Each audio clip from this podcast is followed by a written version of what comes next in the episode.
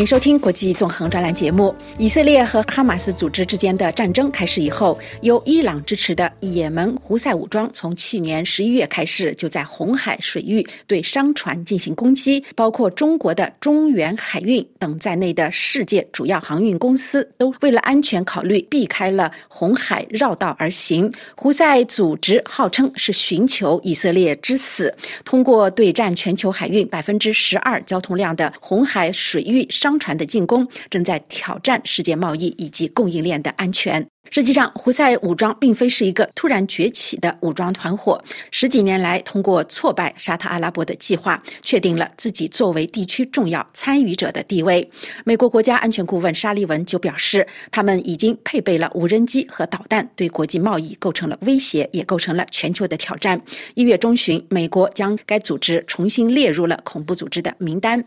胡塞武装一时成为全球关注的焦点。那么，该武装从何而来？目标又是？是什么呢？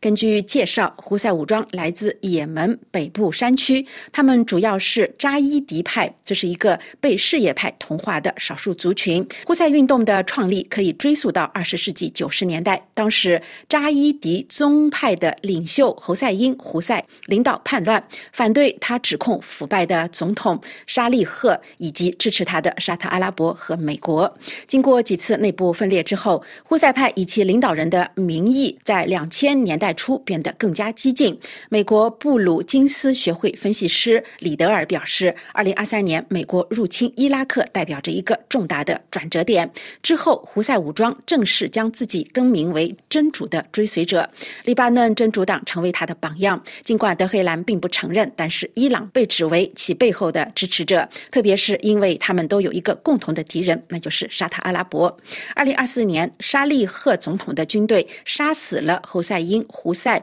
并且试图击败他的支持者，但是行动显然以失败而告终。胡赛因的兄弟马利克胡塞继承了火把。二零一一年，沙利赫总统在阿拉伯之春后倒台，随后他转向了他以前的敌人胡塞武装，试图重新掌权。胡塞武装从二零一四年起控制了也门的大部分地区，也就是前北也门的领土，其中包括首都萨那。沙特阿拉伯于第二年介入冲突以支持县政府，这就是持续了十年，已经造成三十七万七千人死亡的血腥内战的开始。同时，胡塞武装还控制了该国的重要港口胡台达，为胡塞政府提供了高达十亿美元的收入。胡塞武装的口号是“真主伟大，美国灭亡，以色列灭亡，犹太人受诅咒，伊斯兰教胜利”。在宗教层面上，叛军在他们控制的领土上实施严格的规则。根据人权观察组织的报道，这个地区越来越多的女性被要求穿遮盖全身的衣服，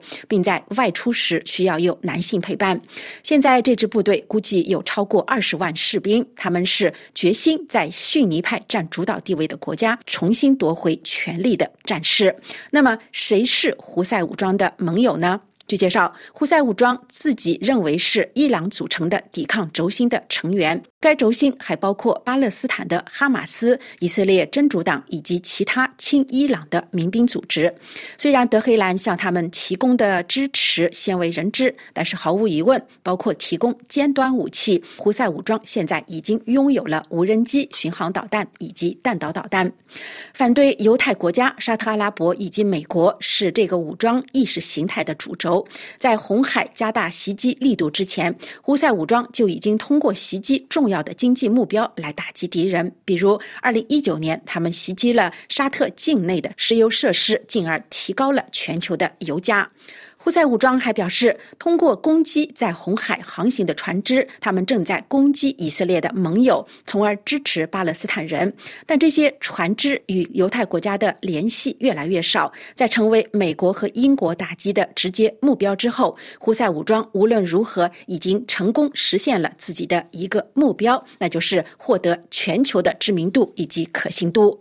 胡塞武装在红海袭击航船之后，二十多个国家已经加入了由美国领导的志愿联盟“繁荣卫士行动”。尽管中国的商船受到影响，中国官方呼吁停止袭扰民用船只的行为，但是中国并没有加入这个行动。中远海运旗下的中远海发上周五一月十九号表示，红海局势导致部分船只绕行改道或者延期，在一定程度上影响了运输的周期。同一天，胡塞武装一名高官在接受俄罗斯媒体访问时表示，俄罗斯和中国的船只在红海航行时不会受到威胁。那么，中国是否就可以完全置身事外呢？或许并非如此简单。路透社报道指出，胡塞武装的攻击让中国在苏伊士运河沿岸的商业利益面临着风险。自从2014年塞西总统上台以来，中国加大了在埃及苏伊士运河沿岸的投资以及商业活动，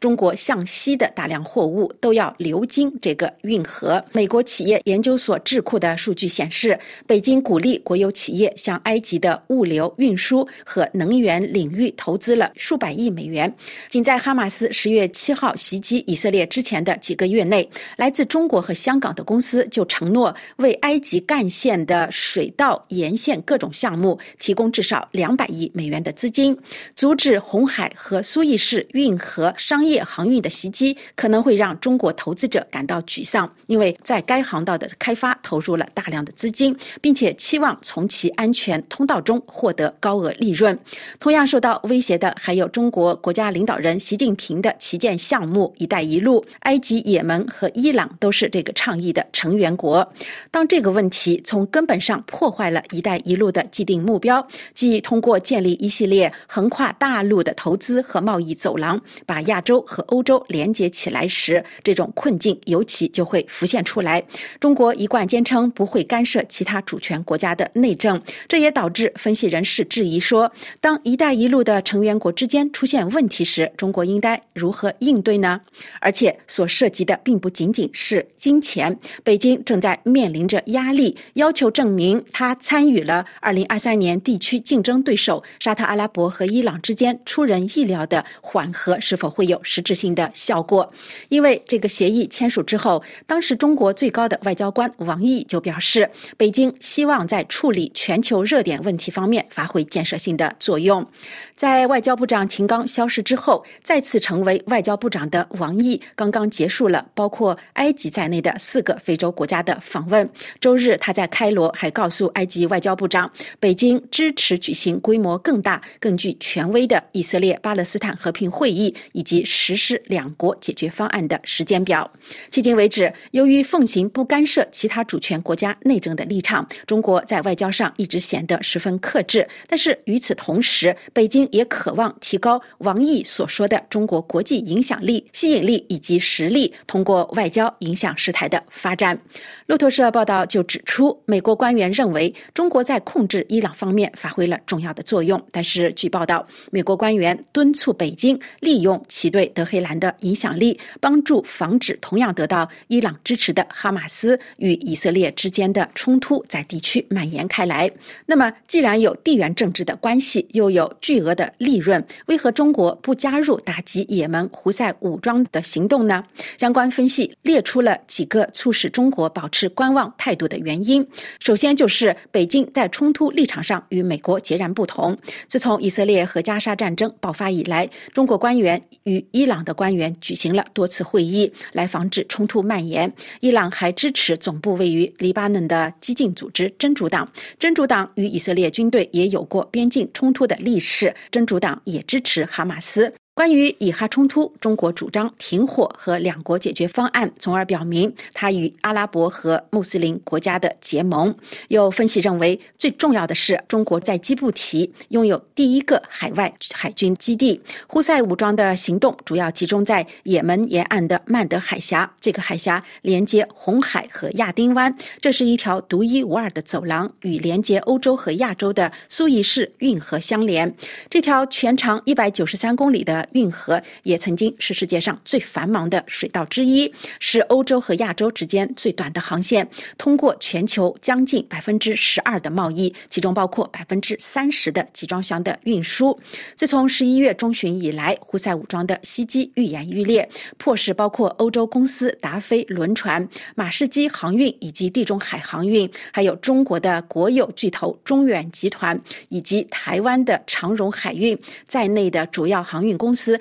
暂停了曼德海峡的过境。尽管攻击很可能对中国的供应链造成影响，但是在中国船只的安全真正受到威胁之前，北京可能不会参与反海盗的行动。而目前，也门的胡塞武装发布的消息表示，他们计划袭击和以色列有关系的船只以及以色列国家的船只，因此中国的利益显然还没有受到威胁。另一方面，在北京看来，加入美国领导的联盟就相当于承认自己在某些些方面的弱点，但是不仅如此，中国可能还担心，这表明与美国在加沙问题上的立场是一致的。成为美国军事计划的一部分，将被中国政治和军事机构视为是对美国利益的投降和对中国的侮辱。这也是为了维护其对南方国家的形象。正如联合国大会的众多决议所表明的那样，南方国家在加沙危机上和中国站在同一边。